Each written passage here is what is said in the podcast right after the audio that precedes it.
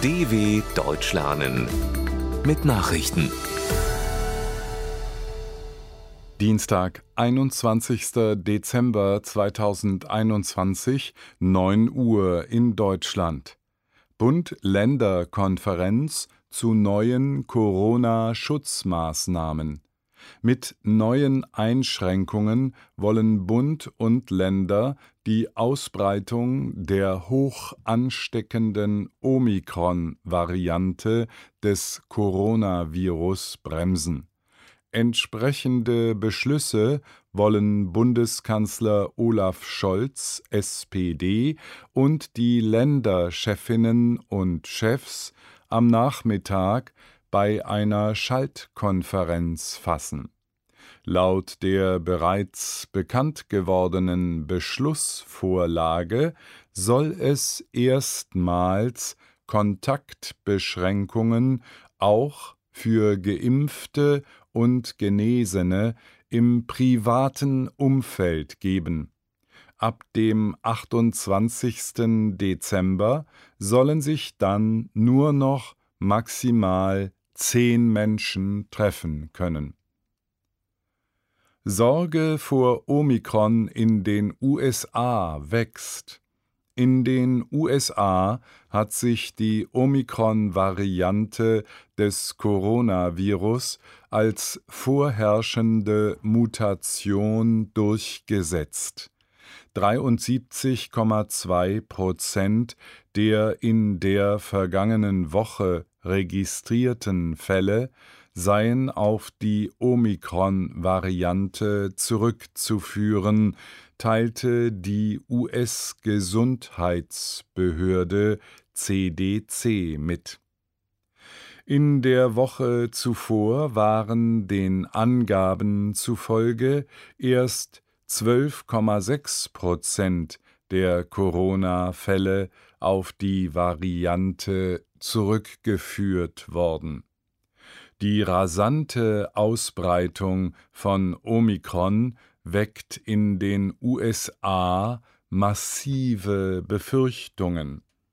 US-Präsident Joe Biden wird sich an diesem Dienstag erneut zu dem Thema äußern. Russland weist zwei deutsche Diplomaten aus.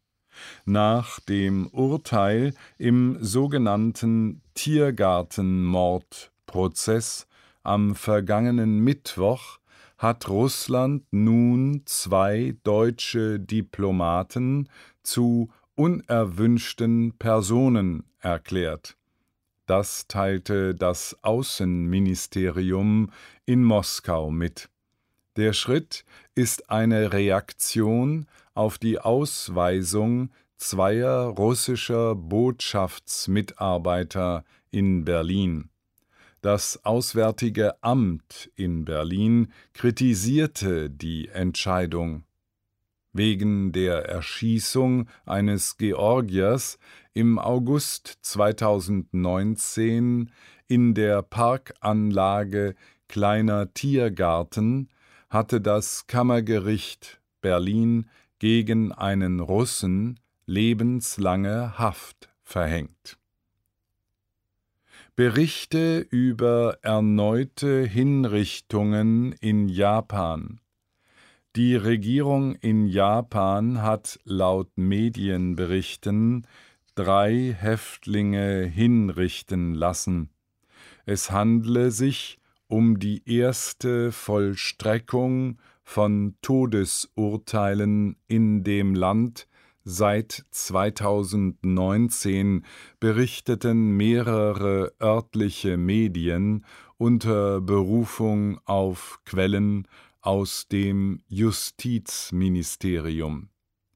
In Japan sitzen mehr als 100 Menschen in der Todeszelle das Land gehört zu den wenigen Industrienationen, die noch die Todesstrafe vollstrecken.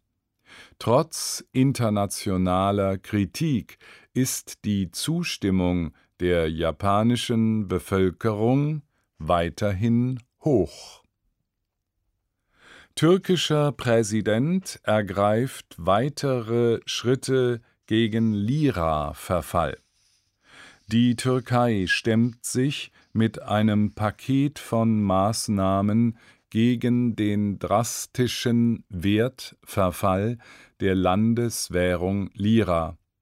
Wie Staatspräsident Recep Tayyip Erdogan ankündigte, sollen unter anderem Ersparnisse der Bürger vor Wechselkursschwankungen geschützt werden.